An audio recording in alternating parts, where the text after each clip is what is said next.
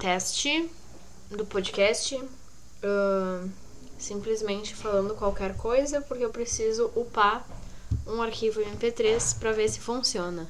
Só isso.